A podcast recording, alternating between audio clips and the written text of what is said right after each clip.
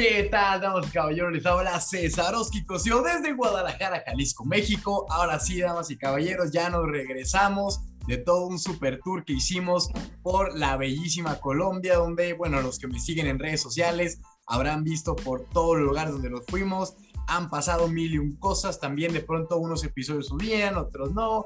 Y bueno, entre las mil y un cosas maravillosas que me tocó estar haciendo allá en Colombia, pues dentro de un arreo, un super festejo, pues tuve el gusto de conocer a esta persona que hoy en día será el invitado de honor en este podcast, porque hombre, no solo es negocios con finanzas, cripto, sino que también la industria de la música termina siendo un negocio y es todo un camino de emprendimiento. Que sí, que no es desarrollar un plan de empresa con todo, pero oye, también es, es no, yo voy a dejar que se los platique porque el que tenemos ahora mismo es, ahora sí que hasta le puedo decir ya, compadre, amigo, a mi querísimo Reggie, que este termina siendo la nueva visión de Colombia. Es un reggaetonero ya, pues, obviamente del género reggaetón, urbano. Se estuvo en el reality a otro nivel, que es uno, un programa muy popular en Colombia. Y pues lleva ya desde el 2011 ejerciendo su carrera, primero con un dúo llamado clase aparte, ahora está como solista y pues nos va a platicar acerca de todo esta experiencia y este camino de emprendimiento en la música. Mi querido Reggie, ¿cómo estás? Cesarowski, mi hermano, saludos, saludos grandes aquí desde Colombia, para toda tu audiencia también que te sigue en todo el mundo, mi hermano, qué bueno saludarte, eh, qué chévere que esto, que por medio del negocio, de los negocios también podamos pues mostrar nuestra música, lo que hacemos, lo que hago en este caso por mucho tiempo, y qué bueno, ¿no? Saludos a todos los emprendedores y negociantes que, sé que nos están escuchando en este momento, mi hermano. Qué bueno que hayas estado por Colombia, que nos hayamos eh, conocido en persona, porque eso a veces es, es más importante, se transmiten las energías, se transmiten las vibras como son y qué bueno este tipo de espacios que lo hagas también y que lo sigas haciendo con muchos más artistas, hermano, porque cada día hay mucho más talento por mostrar y nosotros los jóvenes, pues cada vez estamos tratando de, cambiar este mundo, así sea con cosas positivas, con la música, con lo que tú haces también. Así que, hermano, nada, aquí súper bien parchadito en Colombia, mi hermano. Eso, no, súper bien, güey. Oye, cuéntame, así en pocas palabras, platica a la gente, ¿quién es Reggie? Eh, bueno, eh, te contaba que ya una trayectoria aproximadamente de, 10 años dedicado eh, profesionalmente a la música, solamente dedicado a la música el cual, bueno, tuve la oportunidad de, empecé así con mis primos a hacer música, a componer, a escribir letras. Precisamente me estaba acordando que la primera letra que yo escribí fue una letra para mi mamá. Ah, ¿en serio? Sí, ayer fue el Día de la Madre acá en Colombia, entonces como que me estaba acordando de esas cosas. Y ahí en adelante arranqué, eh, quería formar un grupo, conocí a un parcero, hey, vamos a crear un grupo, empezamos a, a cantar y en poco tiempo logramos hacer cosas chéveres. Ah, en, La Mega, que es la radio más importante de acá de Colombia, eh, estuvimos participando con una canción que, que, nos hizo representar la ciudad y de ahí en adelante creció como, como un apoyo de parte de, de, toda la gente de Cúcuta, ¿sí? de nuestra ciudad. Yo vivo acá en Medellín, yo llevo mucho tiempo viviendo en Medellín, eh, pero yo soy de Cúcuta, yo soy de tierra de norte de Santander, frontera con Venezuela, ahí pegaditos donde han estado pasando mil problemas últimamente con la frontera, eh, pero bien, somos gente luchadora, gente emprendedora que también sale de esta ciudad de Colombia. Y bueno, de ahí empecé a trabajar con el grupo, estuvimos en varias giras eh, en, Latinoamérica, tuvimos la oportunidad de visitar México también, muy lindo, muy chévere, la cultura musical de México es extremadamente grande, hermano, yo admiro mucho a todos los artistas, eh, y no solamente de música, ¿no? No solamente de música, actores, eh, de, todo este, este tipo de entretenimiento que existe en México a nivel mundial, que es muy grande. Entonces, qué chévere poderme dirigir también a todos ellos y bueno, de ahí en adelante, pues muchas etapas, bro, muchas etapas que me han hecho crecer como artista, como persona. He tenido caídas, como todos, ¿cierto? He tenido subidas y, la vida es, así, es como un sub y baja y mucho más en la música, el cual tú tienes que adaptarte al tiempo, a, a la moda, a cómo van las cosas, cómo queremos tener unas, una, una sostenibilidad en nuestro trabajo, ¿cierto? Que eso es lo que uno tiene que pensar porque a veces uno puede ganar en este momento, pero de qué manera pensamos seguir ganando de aquí en adelante y que nuestro negocio sea estable y, y lo mismo pasa con la música. Entonces, ha sido una etapa bastante larga, pero el cual he aprendido de todo un poco, hermano. Hombre, es que ahí se tiene que hacer y de hecho, mira, ahorita que decías lo de los actores y doblaje, yo de algo que no sabía como cambiando un poquito el tema, es que hasta el doblaje que ustedes escuchan en Colombia es mexicano. Claro, nosotros aquí nacimos con los doblajes de México, desde Goku para arriba, amigo. desde Dragon Ball Z para arriba. Eh, tenemos muy familiarizado eh, la jerga mexicana, sus tipsitos, las cositas que, que dicen y muchas cosas se nos han pegado acá también. Imagínate, viendo el chavo toda la vida, ah. hermano. ¿A quién no se le va a pegar el mexicano? No, no, pues es que yo pensaba que cada país le ponía su variante léxica no, o algo así, no, pero... No, aquí en Colombia siempre los doblajes son mexicanos, casi todos. Ah, mira qué loco. Bueno, eso ya como breve. Sí, sí, sí, sí, sí, sí, bueno. Me dijiste yo, oh, qué loco, lo descubrí allá. Oye, mira, yo siempre he tenido esta duda y bueno, ya que tú dijiste que empezaste escribiendo canciones y componiendo unas cuantas, sobre, es como la pregunta enigma, ¿qué es primero, el huevo o la gallina? Entonces yo siempre me he preguntado, ¿qué es primero, la melodía o la letra? Pues sabes que eso, eso es muy variable, tanto puede ser primero la melodía, tanto puede ser primero la letra, ¿sí? Hay veces que uno está, digamos, yo que soy compositor, no todos los cantantes son compositores, ¿cierto? No todos los artistas son compositores. En este caso, pues tengo la, la, la dicha o el don que me dio Dios de poder componer, eh, escribir mis propios sentimientos, ¿cierto? Mis propias emociones, que a veces las canciones son momentos de, de emociones, ¿sí? Es como que puedo estar acá en este momento y tú me pones una melodía y se me ocurre alguna idea, se me ocurre alguna emoción y, y ahí la puedo plasmar como puede que en algún momento me pase una historia o un amigo me diga, hey, parce, ¿sabes qué? Mi novia me dejó, pasó esto, me puso los cachos, aquel cosa. Entonces, como que ya uno ve una historia y uno dice, ah, qué bacano hablar de esto.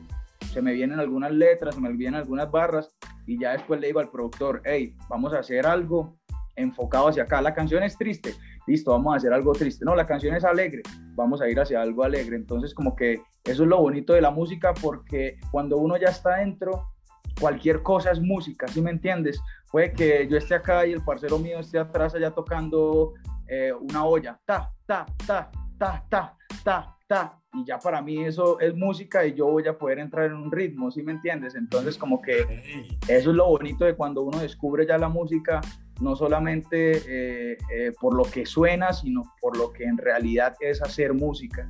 Entonces, eso me parece a mí súper bacano. O sea, como puede que sea el huevo o como puede que sea la gallina.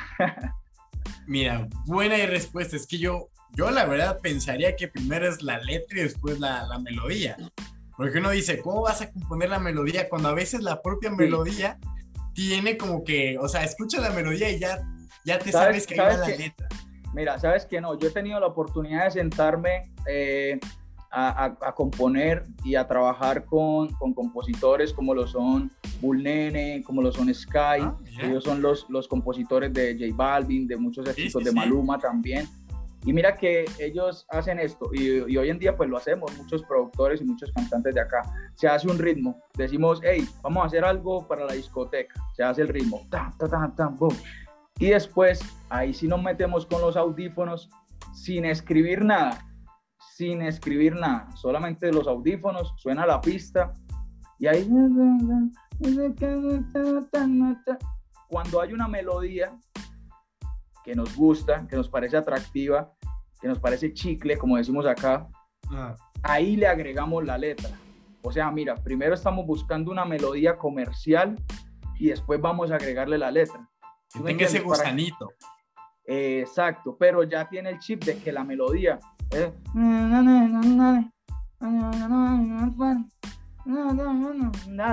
y ya después, ah, ok, vamos a hablar de esto, vamos a decir este tipo de cosas, porque a veces las melodías también como que expresan, uno sabe cuando una melodía es triste, uno sabe cuando una melodía es alegre, uno sabe cuando una melodía es para la discoteca, entonces uno ya sabe qué letra le va a poner a cada cosa. Entonces, la música es muy diversa, uno la puede arrancar. No es como que una sola línea que tienes que hacerla por acá, no. Por cualquier lado puede ser empezar con una guitarra, o puede ser empezar con una batería, o puede que empecemos de una con unos pianos, o puede que empecemos de una con la letra. Entonces, de cualquier manera, es como un arma todo, ¿cierto? Con cualquier ficha que tú empieces a poner, se va armando esa estructura. Mm, nice, oye, mira, ya, oh, ya, súper claro con eso, ¿eh? Definitivamente no hay huevo ni gallina, hay todo. Eh, todo, exacto. Llegan ahí. Oye, ¿cuáles son los, bueno, digamos, el primer paso que toma una persona antes, porque obviamente yo sé que deciden, oye, yo quiero ser cantante, pero para lanzarse, ¿qué es lo primero que alguien hace? Yo creo que para lanzarse lo primero que va a haber es seguridad. ¿Sí? Seguridad de, eh, de ti mismo, ¿cierto? De, de, creer en uno mismo, porque muchas veces cuando uno va a arrancar un proyecto, nadie cree en uno, ¿cierto?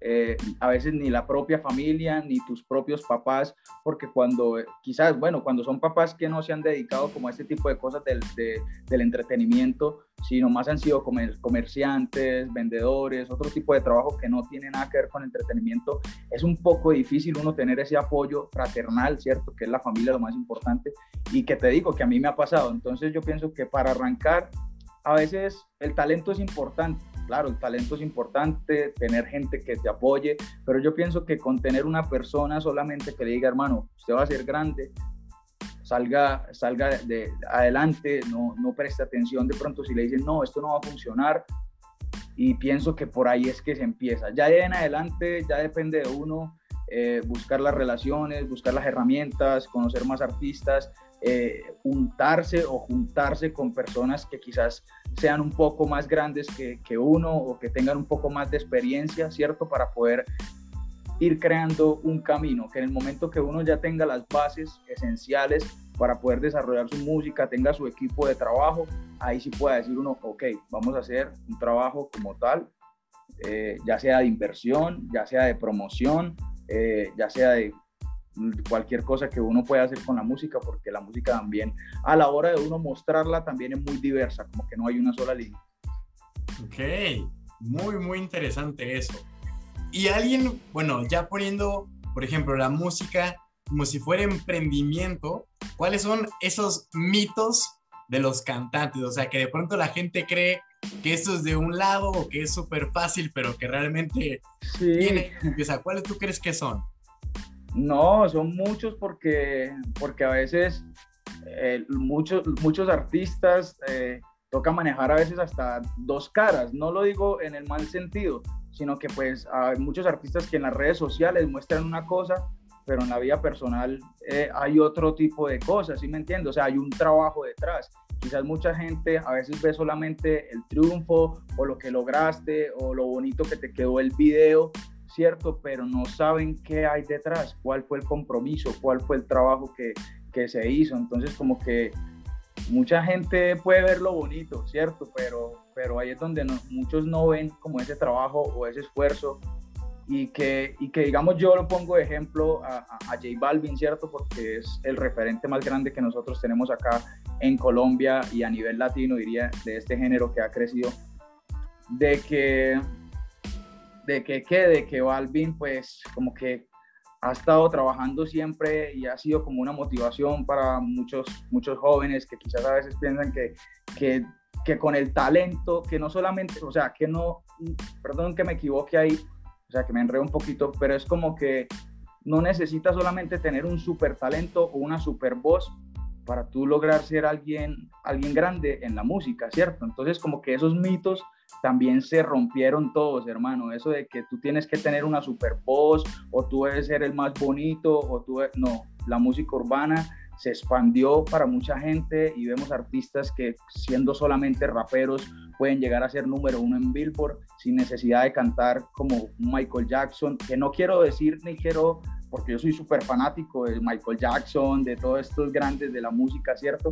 Pero que en nuestro género hemos tenido que ser recursivos y romper muchos mitos de la gente, decir, ah, es que los reggaetoneros no cantan, no son afinados, pero un artista es mucho más que música, ¿cierto? Un artista eh, a nivel general tiene que ser mucho más que solamente cantar. ¿Cuáles han sido tus más, tus aspiraciones más fuertes? O sea, lo que más, digamos, te motivó a ti a decir, ¿sabes qué? Yo quiero ir por este camino o lo que de alguna forma influyó en la persona que eres ahora mismo? Sí, eh, bueno, no, yo creo que desde, desde, jovencito a mí siempre me gustó el arte, ¿sabes? Yo en el colegio era muy hiperactivo de que había grupo de danzas, yo me metí al grupo de danzas, que ah, había el grupo de, grupo de teatro, me metí al grupo de teatro, grupo de pinturas para el grupo de pinturas, grupo de fútbol para el grupo de fútbol. Parce, yo estaba ahí metido en todo lo que tuviera que ver con el arte, ¿cierto? Que había una isa de bandera, yo salía a trobar, a cantar, a actuar. Habían 10 puntos y 7 puntos estaba metido Rey. entonces, entonces, algunas notas en el colegio que me iban mal, yo las remediaba ya, con lo artístico, claro. siendo, artista. Entonces de ahí en adelante como que eso me empezó a motivar porque tuvo una afinidad con el público, ¿cierto? A la gente le gusta lo que uno hace y yo creo que cuando uno se da cuenta o siente ese cariño de la gente, ahí ya dejas tú de pensar en que, ay, no, es que esto lo hago. No, yo ya lo hago es por amor, porque me gusta lo que me hace sentir la gente. Eh, y digamos, cuando más decidí tomarlo profesionalmente, eh, ya veníamos trabajando con el grupo que te comenté, escribimos una canción llamada Una Mentirita y empezamos a promocionarla, empezamos a moverla con nuestros recursos y esta canción llegó a ser número uno, número uno en el eje cafetero. Tú ah. estuviste por ahí, tú estuviste en, Manizales, ah, Armenia y Pereira. Mira, eso, se volvió un, ese se volvió el éxito número uno de esa ciudad por cinco meses. ¿En serio? Te estoy hablando del año 2011. Y nosotros llegamos por primera vez a, una, a un festival que nos invitaron. El festival era J Balvin, Raycon, Kevin Roldán, Alquilados y Clase Aparte. O sea, era nuestro grupo. ¿No tenía ya tanto tiempo? Sí, claro. Uf, demasiado. Uy, más, ese hombre. Más, de lo, que, más de lo que te imaginas. Como cuatro años sonando, ¿eh? No, lleva muchísimo tiempo, hermano. Por ahí 13, 14, 15 años.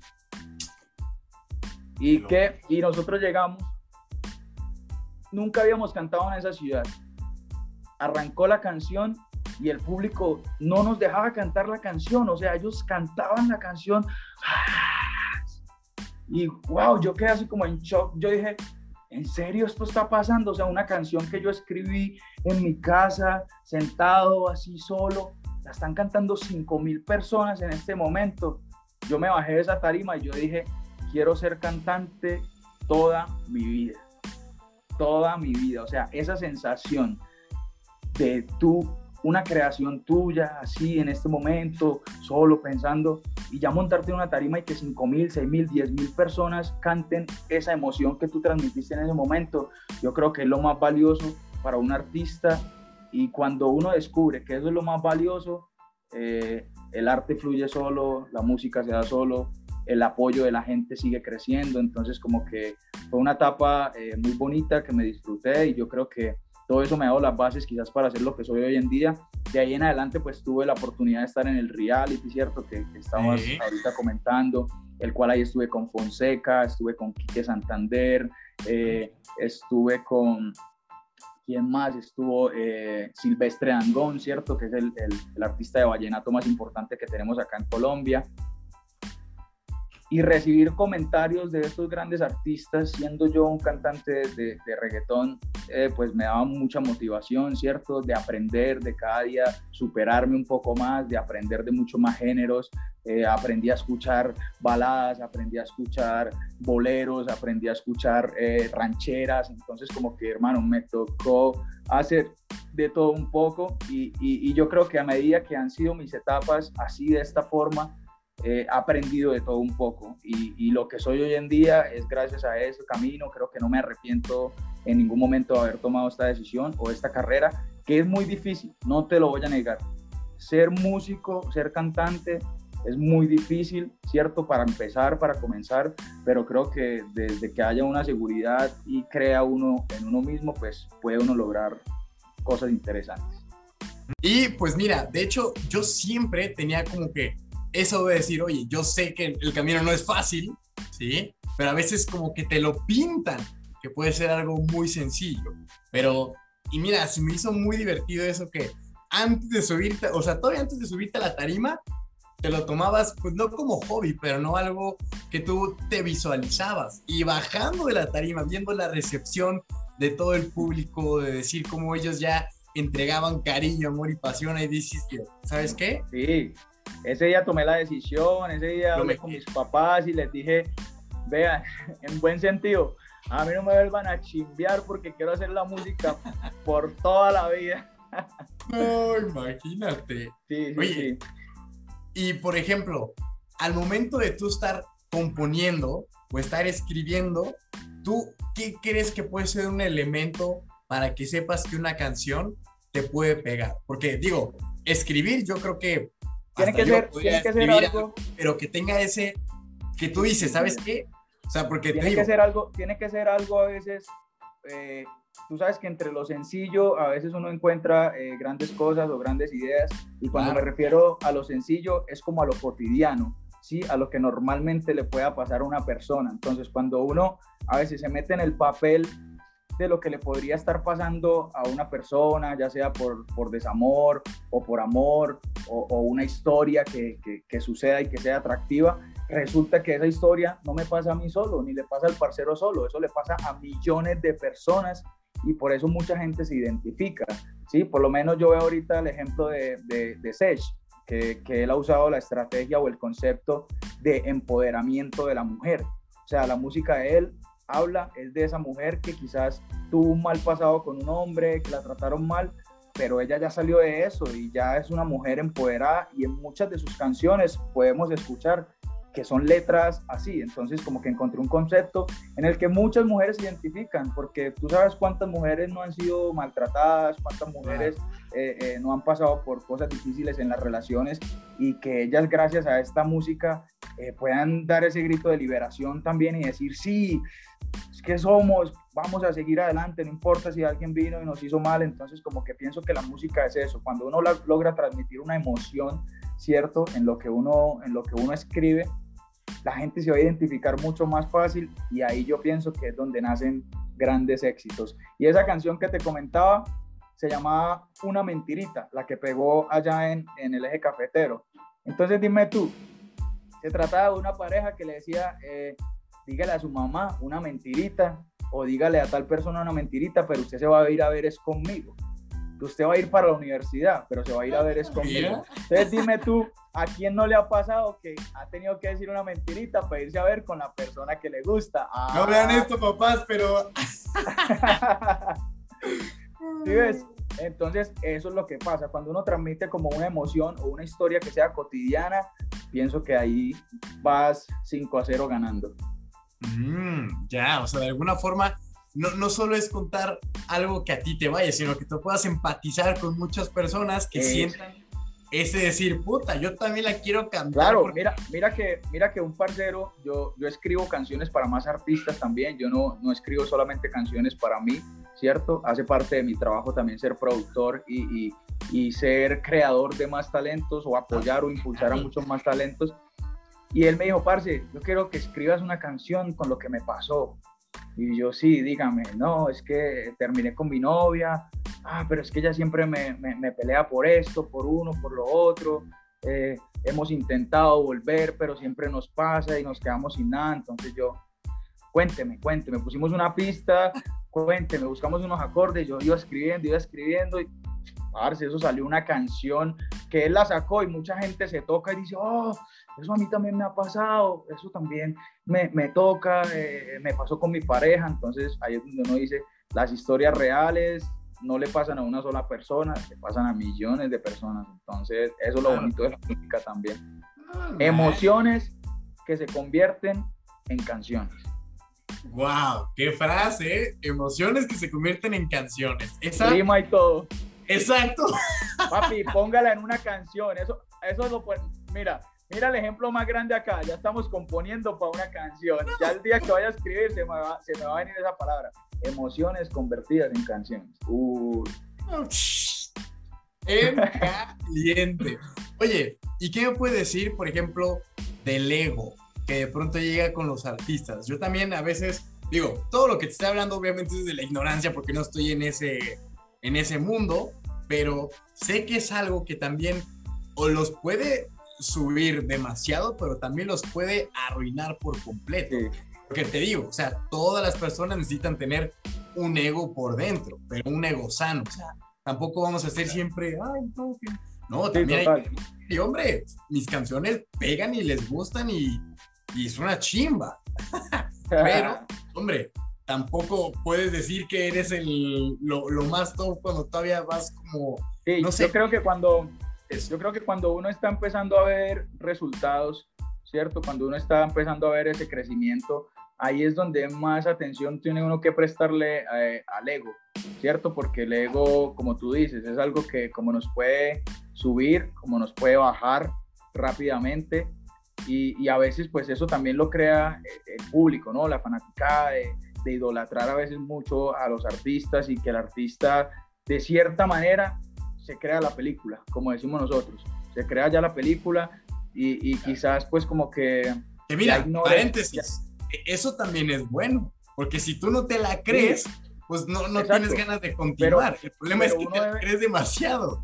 Pero uno debe tener un balance entre esas cosas porque tú sabes que todo en exceso es malo, ¿cierto? Todo en exceso eh, de alguna manera u otra nos, nos, hace explotar y, y, y, que todo esto pase y es lo que pasa con el ego. Yo creo que el ego debe ser una bolsita por acá metida, no sé dónde, que se va inflando, que se va inflando, pero llega un momento en el que ya no se puede inflar mucho porque nos va a perjudicar también en muchas cosas y hemos visto casos de muchos artistas que pierden su popularidad porque ya no empatizan con el público, ya no se dirigen de una manera como, como la gente pues espera de, de, estos artistas, ¿no?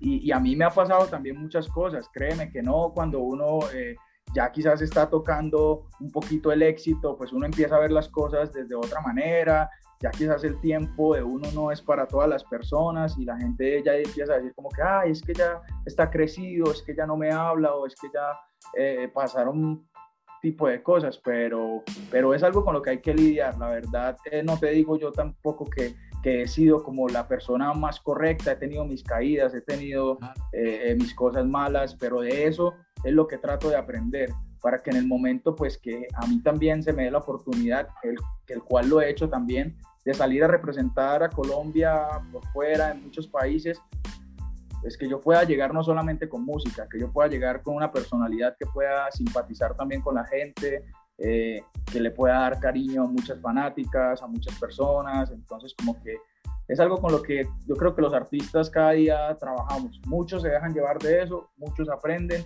y muchos tratan de llevar ese balance personal. Súper. Oye, ¿cuál ha sido uno de los retos más grandes que te has enfrentado cuando empezaste toda tu carrera, tanto como en el dueto, en el dúo, como solista? Eh, bueno, sí, el reto quizás importante así cuando, cuando grupo, pues ha sido como, como, como eso, como sostener, sostener a veces como, como esa, ese cariño de, la gente, porque cuando uno ya es visible con muchas personas, pues muchas personas te empiezan a criticar, cierto. Así como mucha gente ve lo bonito, ya uno está como en una vitrina donde la gente puede pasar a decir, ay, esto no me gusta, ay, esto está haciendo mal. Y, y, a veces como que lidiar con eso fue un poco complicado, ¿cierto? Porque como te digo, así como son cosas buenas, la gente eh, quiere verlo a veces también a uno caer. Eh, también la envidia de muchas personas a veces no puede dejar uno que, que se afecte de esas cosas.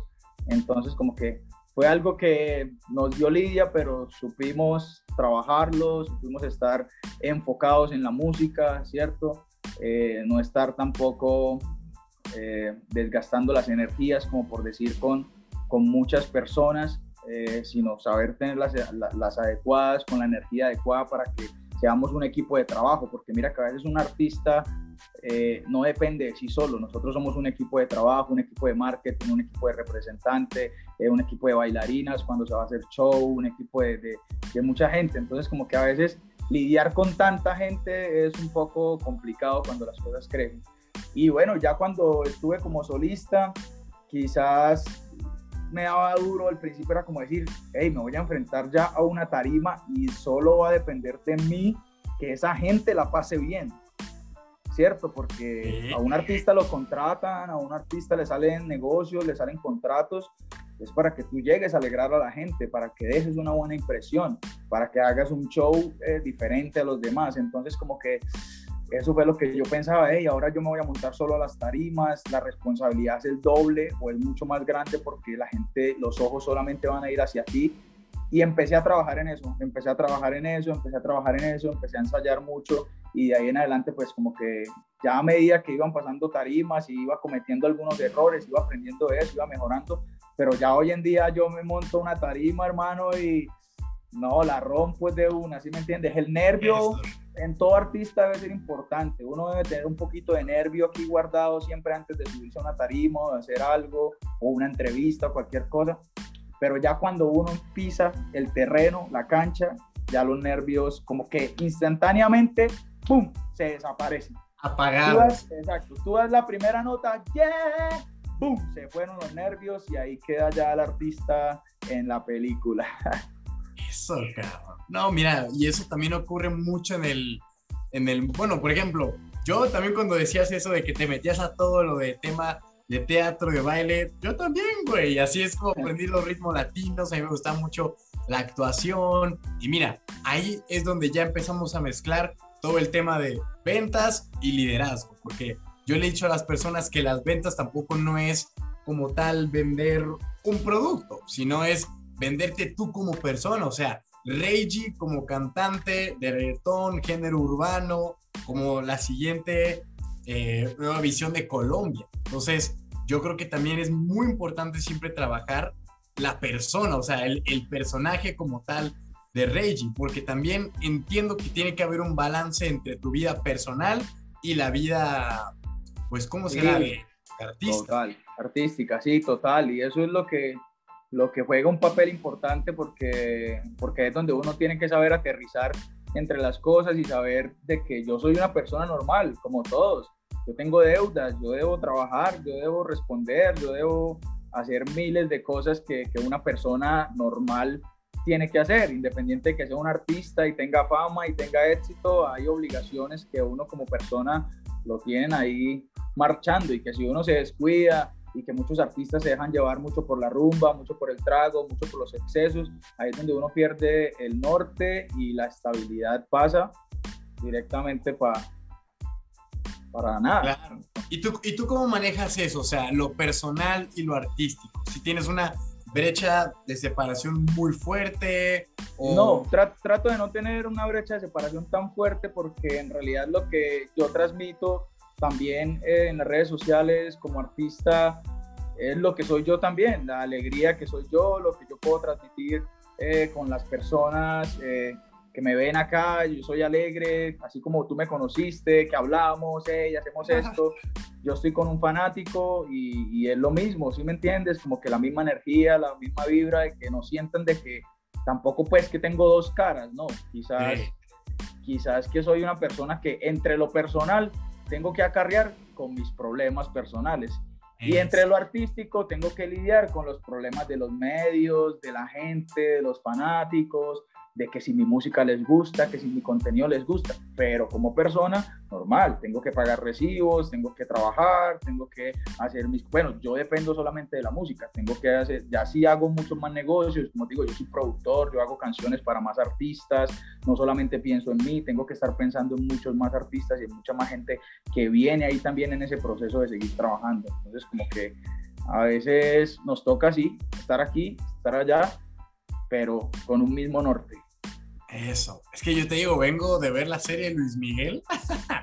Entonces, hombre, ahí tenían unos problemas entre su vida personal, vida privada, la vida de, del espectáculo, que mezclaba no mezclaba. Entonces era como todo un, un lío que yo dije, wow, imagínate, o sea, ser un artista de ese calibre y tú no poder decir, o sea, cuando tengas cuando tengas la oportunidad de, bueno, tú que ves series, eh, salió la de J Balvin por ahí, no sé si la, si la has visto también, el documental. Ah, serie, pensé que era película. No, no, no, no, eso no es una película, eso es una serie que, bueno, aquí resumido pues para que te la, te la vayas a ver, habla es como, como ese detrás que hay del artista, de lo que es J Balvin, que él dice, yo soy una persona normal, con mis problemas de ansiedad, con mis problemas de depresión, y, lo, muestran ahí más como persona que como artista hablando, mirando los problemas, lo que le dice la gente en las redes sociales, él está muy pendiente, si lo critican, si le dicen, y aún siendo J Balvin, ya uno puede decir, no, ya a ese man no le importan esas cosas, pero él todavía lucha contra su persona, o sea, persona normal, pues, no como artista, entonces encontrar ese balance a veces es, es bastante difícil y él pues ha, ha, dicho en muchas entrevistas y él lo dice en sus redes sociales que él sufre de ansiedad, de depresión y ahí lo demostró cada vez que va a hacer un show o, va a hacer algo, se preocupa mucho, tiene sus guías espirituales, tiene su gente que lo ayuda a mantener ese balance que uno necesita y que muchos artistas por eso la pierden, terminan suicidados, terminan muertos por drogas, terminan, eh, bueno, en muchas cosas terribles que ya sabemos. Y yo tengo una anécdota eh, eh, de hace poco, en realidad no fue de hace mucho, eh, con J Balvin, yo dije que ah, te la iba a comentar por ahí. Yo a él lo conozco hace mucho. Yo conozco a J Balvin desde que iba y cantaba en mi ciudad y habían 10, 15 personas y nadie le creía. Ay, ese man, ¿de dónde será? Dice que es paisa, pero no sé qué. Entonces, sí, exacto. Y de ahí en adelante creció, cuando estuvimos en el grupo compartimos yo creo por ahí unas 20 veces tarima con J Balvin en toda Colombia, cuando no era conocido a nivel internacional. Eh, tuve la oportunidad de, hablar con él, de sentarme, yo creo por ahí nos hemos sentado unas 3, 4 veces a charlar, hey, qué bien, bacano, con toda, cuando estuve en el reality. Eh, me felicitó, me dijo que estaba haciendo las cosas muy bien y ya ahí él era un artista internacional.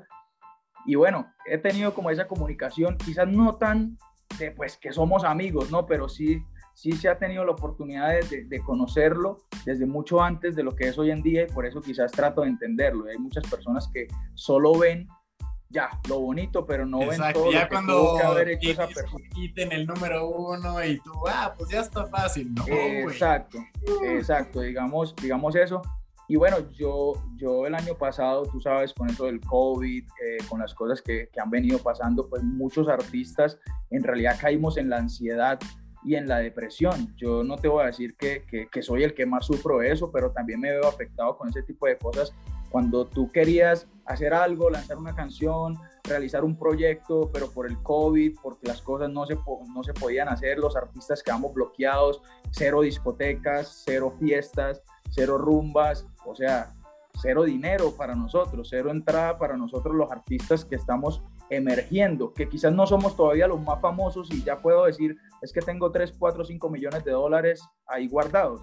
Somos artistas que estamos creciendo y que estamos trabajando por el día a día también. Entonces, cuando todo eso pasó, yo entré como en una crisis emocional de decir, Dios mío, ¿qué voy a hacer? ¿Qué hago? Me sentía muy mal, me daba la ansiedad de hacer las cosas pero no podía, no las hacía. Entonces, en algún momento, eh, así que estaba como un poco mal, yo vi que Balvin subió como una imagen diciendo, como que tal, si tienen, si sufren de, ansiedad o algo, aquí cuentan con un amigo, no sé qué más. Y yo dije, ok, le, le un mensaje, dijo, voy a dejarle un mensaje como de vaina mía, si lo lee bien, si no, igual no importa porque yo hace mucho pues que no hablaba ni testeaba con, con el hombre yo le dije, parce, yo también estoy pasando por un momento así como un poco complicado, eso, no sé qué más, le comenté mi situación, no fue tan largo y como a, lo, como a la media hora hubo una respuesta, y yo, uy, ¿cómo así? Un mensaje de J Balvin,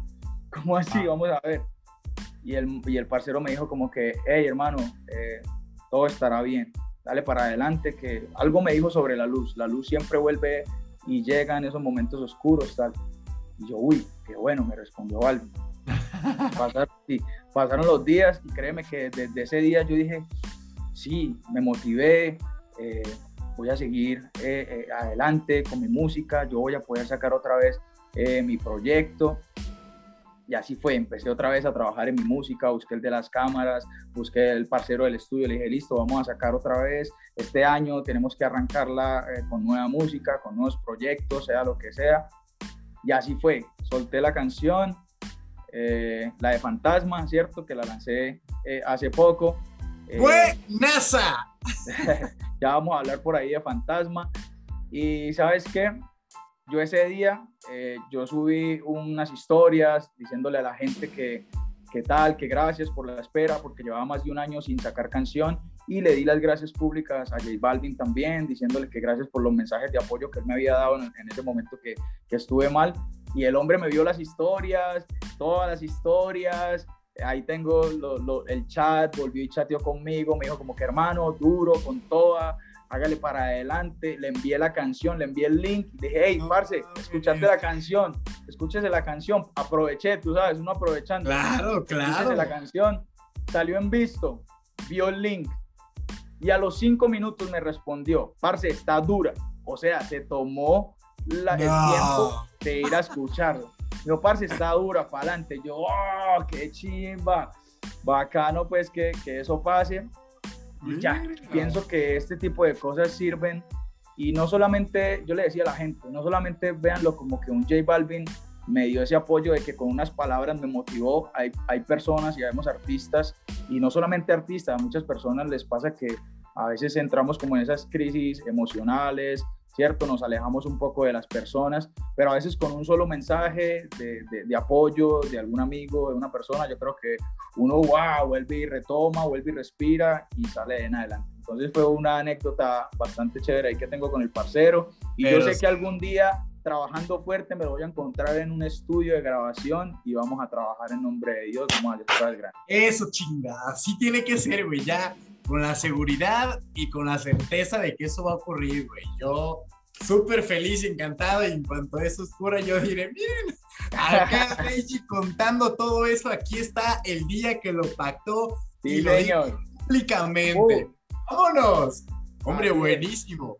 Platícame, ¿qué es lo que tiene Reggie pensado hacer para el futuro? O sea, ¿cómo ves a Reggie ya dentro de unos cinco años? Eh, más viejo, eso sí, empezando por ahí, más arrugadito, más. no, ¿cuántos años tienes, eh? Yo tengo 27 años. Ah, te ves más joven, güey.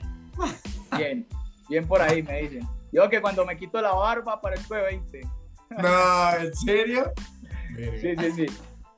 bueno, qué rey, no mentira. Eh, hablando, ya, hablando ya en la parte seria. Con eh, tus proyectos. Años, sí, en cinco años con mi proyecto lo veo eh, mucho más avanzado, eh, mucho más estable. Espero tener eh, un equipo de trabajo súper grande porque no te voy a decir que es que un, trabajo mundial o un artista lo vamos a lograr en dos, tres, cuatro meses. Eso es trabajo de, de, muchos años, pero sí quizás para, para, esos, para ese tiempo espero verme un poco más tranquilo, un poco más maduro en cuanto al negocio.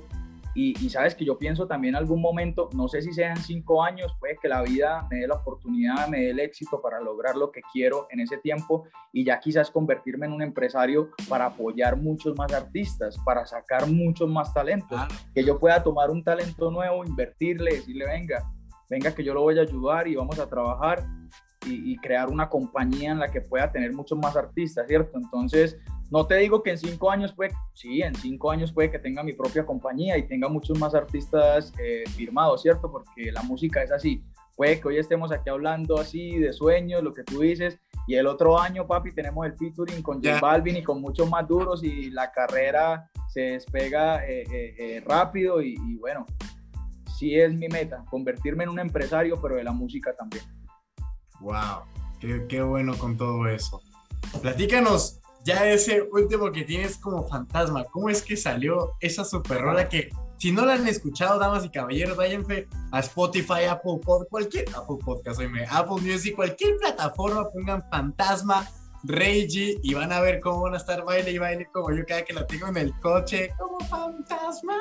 No, no, no, es, un hitazo, ¿eh?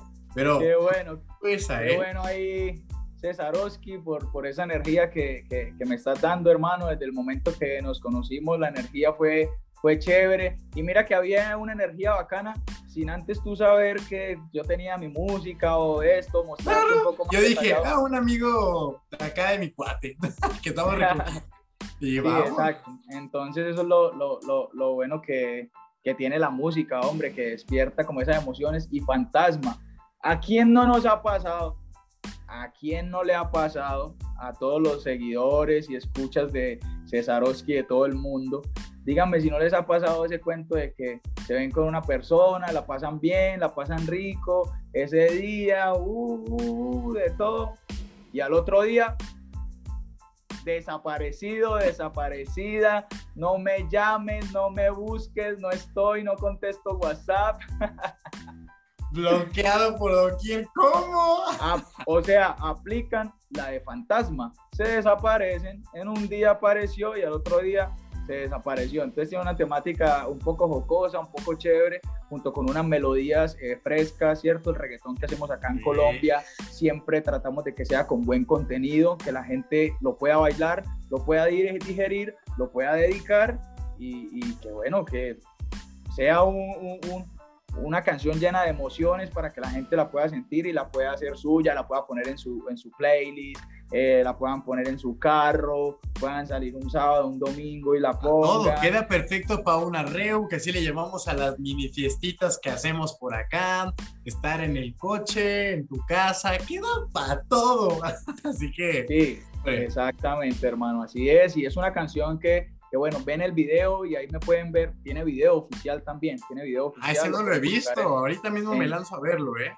En YouTube y ahí solamente me vas a ver a mí, no vas a ver modelo, no vas a ver carros lujosos, no vas a ver, no, es otro concepto, es otra forma de ver el arte también, ¿cierto? Porque esto es esto, esto no es música, esto es arte. Entonces yo sé que cuando vean el video, eh, van a sentir que, que, hay algo más que solamente música. Entonces, eh, he tenido muy buenos comentarios, la verdad. Qué bueno. no, sigue una ola de buena música, hermano. Hombre, así tiene que ser, mi querido Reggie. Y para ir finalizando, ¿quieres platicar algo extra, contarle algo a los seguidores, a gente que vaya comenzando, que esté puesta así? Sí, qué bien, ¿no? Quisiera decirles que, que, que, bueno, espero y estoy pronto a concretar, no les voy a dar muchos detalles, pero espero que se me den las cosas, ¿cierto? Como, como uno las quiere y uno trabaja y uno concentra las energías para que esas cosas eh, se logren. Estoy en contacto con unos empresarios de México, de Cancún, ¿sí? Algunos que son de, de, de Colombia también, están allá en Cancún, entre Cancún y Miami, y van a realizar un carnaval ahorita en agosto, ¿sí? Con los organizadores de, del Gordo y la Flaca también, que es el programa de, Miami. Y ya a mí me pidieron eh, como que enviara mi carta de presentación, ¿cierto? Mis videos en vivo y por ahí como que les gustó y estoy esperando respuesta para ver si me voy por ahí unos 15, 20 días para México. Vamos a hacer una gira, vamos a hacer una gira en 7, 8 ciudades, si todo se da en el que todos los días hay un concierto, todos los días. Y si se dan las cosas, allá te voy a ver, hermano. ¡Eso! Hombre, acá ya estarás bienvenidísimo. Estés en Cancún, Ciudad de México, Guadalajara, y me, parece, y me parece genial porque esta gente viene a Colombia en búsqueda de talento para poder llevarlo y, hacerlo ver allá en México, ¿cierto? Que pues México para nosotros, los colombianos y los latinos, pienso que es la plaza más importante para nosotros en cuanto a la música y el entretenimiento, ¿cierto? Y, lo que me, y me sentiría muy pues contento, satisfecho de todas las, maneras de poder ir a compartir nuevamente mi música allá en México, ¿cierto? y poder lograr muchas más cosas. Yo sé que después de que vuelva y, haga una gira allá en México, se van a desprender cosas chéveres. Así que ayúdenme a tirar la buena energía para que en agosto estemos por allá en México, si Dios lo permite, hermano. Epa, claro que sí, acá todos los seguidores que no solo hacemos negocios, también bailamos, cantamos y disfrutamos. Y saludos, saludo grande a todos los empresarios, a todos los jóvenes empresarios que, que nos siguen, eh, que esto es importante, que los jóvenes eh, tratemos de tener esa mentalidad de seguir cambiando eh, el mundo con estas plataformas que nos hacen ver ante muchas más personas y que siga el apoyo, que siga el apoyo para, para, los talentos, no solamente de Colombia, yo admiro mucho los talentos de México, así que quiero saludarlos también aquí, si, si hay algún cantante, empresario también que, que me esté escuchando allá de México, los respetamos demasiado, me identifico con su cultura también y no, espero estar allá, Cesarowski, que usted ya estuvo en un show, en un mini show en vivo mío. Y lo tengo grabado, lo tengo grabado, ¿eh? Pero, imagínate eso, con tarima, con luces, con espectáculo, con visuales, con bailarines. Hombre, yo me lanzo, cabrón. Ahí con la matraca así,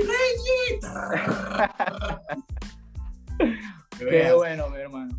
Hombre, ya tienes el llamado de toda la comunidad, que de hecho eso es algo que sí lo he escuchado en varias ocasiones, de muchos cantantes o reggaetoneros de Colombia que de pronto dicen es que México es donde tengo el, mercado más caliente, es donde mayor me recibieron y a partir de aquí todavía fue un brincolín a la carrera. Entonces, hombre, por supuesto que nosotros acá en México ya te estaremos esperando desde hoy, 31 de mayo, estaremos calentando motores para que vaya Reggie, Reggie, Reggie, Reggie. bandeja de plata, todo, y a partir de ahí, acordarse de este podcast donde contaste todos estos momentos que planeábamos ser y que después llegaron ya. Total, total, hermano. Hermano, te deseo un éxito increíble en toda tu carrera. Ya sabes que acá siempre en Guadalajara, Jalisco, México, la tierra del tequila y mariachi, la muy buena vibra. Tendrás un amigo, un colega con el cual contar mil bendiciones. Yo sé que vas apenas arrancando con todo esto, pero con canciones como esta de Fantasma, hombre, ya es cuestión de tiempo. Para una, nueva, una nueva visión. Todo lo que había hecho antes, esto es una nueva visión, un nuevo comienzo y pienso que así es la vida, hermano, de uno a veces eh, retomar, ¿cierto? Proyectos desde cero, así como tú lo haces. Eh, eh, con todos los empresarios, toda la gente que, que, pues invierte, ¿cierto? Con las criptos y todo ese tipo de cosas, que uno a veces empieza desde acá, desde abajo, pero siempre es mirando a que el análisis que esa curvita se vaya siempre para arriba. Exacto. Hermano, mil bendiciones, todo el éxito del mundo, todos los charts de Billboard siempre para arriba, sigo buscando que esa canción pegue, se vuelva a Google Trend y pues nada, un gustazo tenerte en este podcast, espero volvamos a juntarnos nuevamente y ahora platicándonos todo esto que acabas de Claro que sí.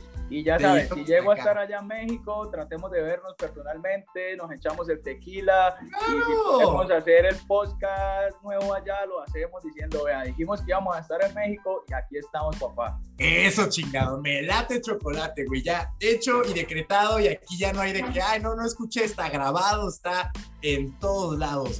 Compadre, te mando un enorme cripto abrazo hasta la bella eh, pues, ¿cómo le dirán a Medellín? No tiene un nombre.